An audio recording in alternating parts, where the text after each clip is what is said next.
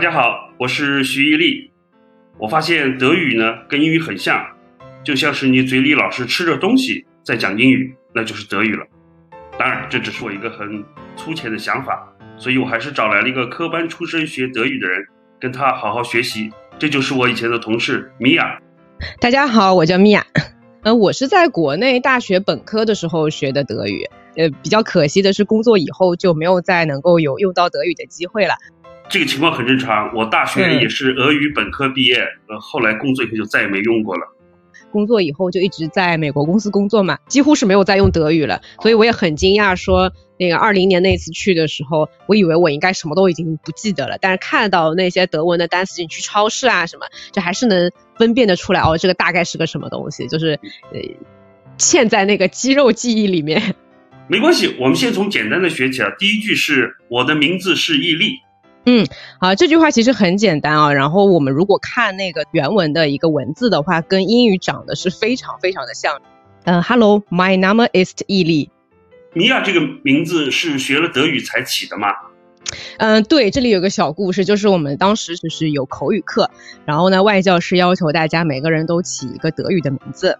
比较长的名字呢，我就没选。然后看到一个，哎，这个叫米娅，只有三个字母，所以就选了这个名字。大学毕业以后，当时有一部电影不是很火嘛，叫那个《拉拉 land》，然后里面那个女主角也叫米娅。后面就遇到了也有很多叫米娅的人。米娅呢，在我们人力资源部工作，然后她的男朋友呢，在研发部工作，叫小苏。于是我就在年会上，小苏为什么不吃面？因为他喜欢米呀。哈哈哈，谐音梗是的啊，当然并不是一个很好的笑话。社内恋情曝光了啊，年轻男同事的表情是非常的惊愕，显然他们还不知道这件事情啊。我觉得可能我也打破了好多人心存的幻想啊。跟小苏已经幸福的结婚了，我觉得修成正果就很好。第二句呢，我想学一句啊，其其实这句话是由于你当初跟我说了一个话，为什么在德国？火车也会晚点。Warum sind auch in Deutschland Züge oft verspätet？大二到大三的那个暑假，当时是去到了德国，呃，更多的像是一个游学，呃，这样的一个交换的课程，为期呢是一个月的时间。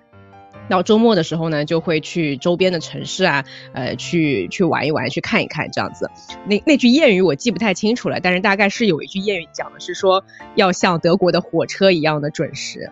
但当我实际去到德国的时候，发现，哎，他们的火车好像也没有那么的精确嘛，就也会这个晚个几分钟啊，这样子，还不如我们中国的高铁来的准时。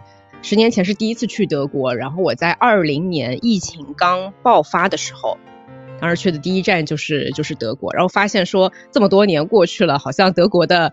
这个交通啊，它的这个火车、火车，还有还有日常的，你去超市、去各个地方，所有的这些基础设施，还没有发生太大的、太大的一些变化，也没有像中国一样，随着互联网的高速的发展，大家的生活方式有了很大的一个变化。就在在德国，好像并没有。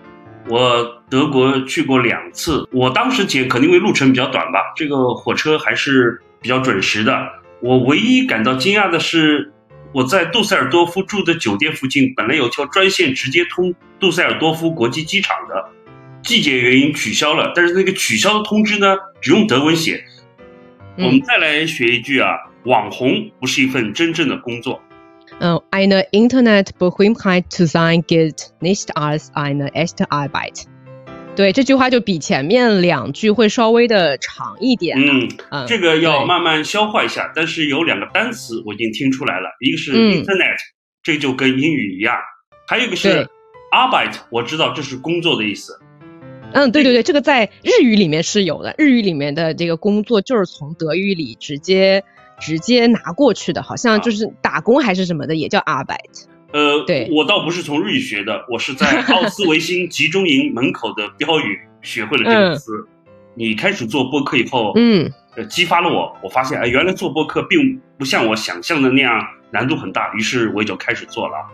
你们三个女孩子定期谈读一本书的感受，对，也是有一个谐音梗的，先起了英文名叫 Book Talk，然后就谐音了一下，叫不可逃课。你觉得你做播客的初心是什么？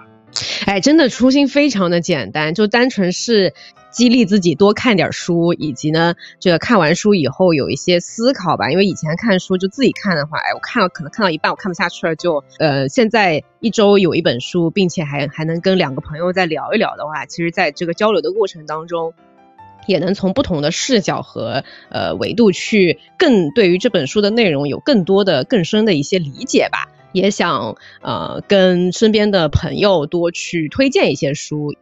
你本来就喜欢读书，只是顺便做一个播客来记录读书的一些感悟。当然，如果这个播客红了，听的人多也很好。嗯，这个读书节目要火是很难很难的，现在还喜欢读书的人不多了。呃，总要讲一些跟吃有关的东西嘛，所以我想学一句德语。菜单上有什么不含马铃薯的吗？Gibt es auf der Speisekarte etwas ohne Kartoffeln? Kartoffeln. Kartoffeln 就是土豆。对，读了一本英国人写的书，他是他就说至少有十七种跟马铃薯相关的德国料理，比如水煮马铃薯、炒马铃薯、马铃薯泥、薯饼、马铃薯丸、焗烤马铃薯、马铃薯沙拉、马铃薯浓汤、烤薯块等等等等等等。不过，其实德国菜还有很多其他。嗯，是的，是的，我觉得其实德国菜比怎么说，比这个英国的菜好像种类还是会稍微多一点。有一个非常明显的特色，就是他们有很多很多的香肠，呃，几乎什么部位的肉都能够拿来做香肠。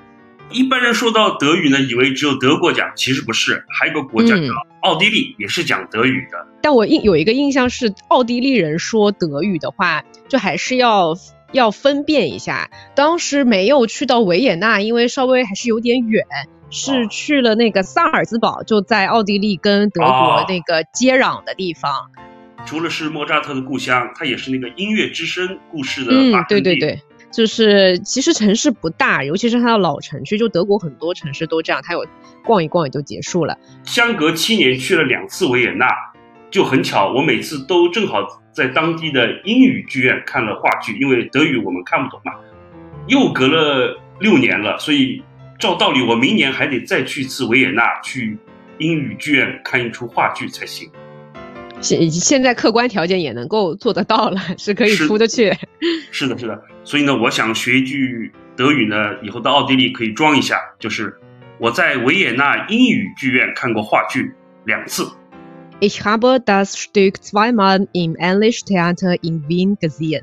我知道你现在也在学，也在上 MBA 的课程。因为学语言确实找工作的话，除非去做翻译，或者是说去到德国公司，所以学语言就 就是有这个问题啊，很难找到找到专业对口的一个工作吧。有句名言说：“英雄不问出处，都可以来做人力资源。”因为在人力，因为在人力资源呢，你永远都不可能成为英雄。好的，谢谢你今天花宝贵的时间来教我这么几句德语。好，也谢谢徐老师，希望大家能够呃喜欢这一次的节目。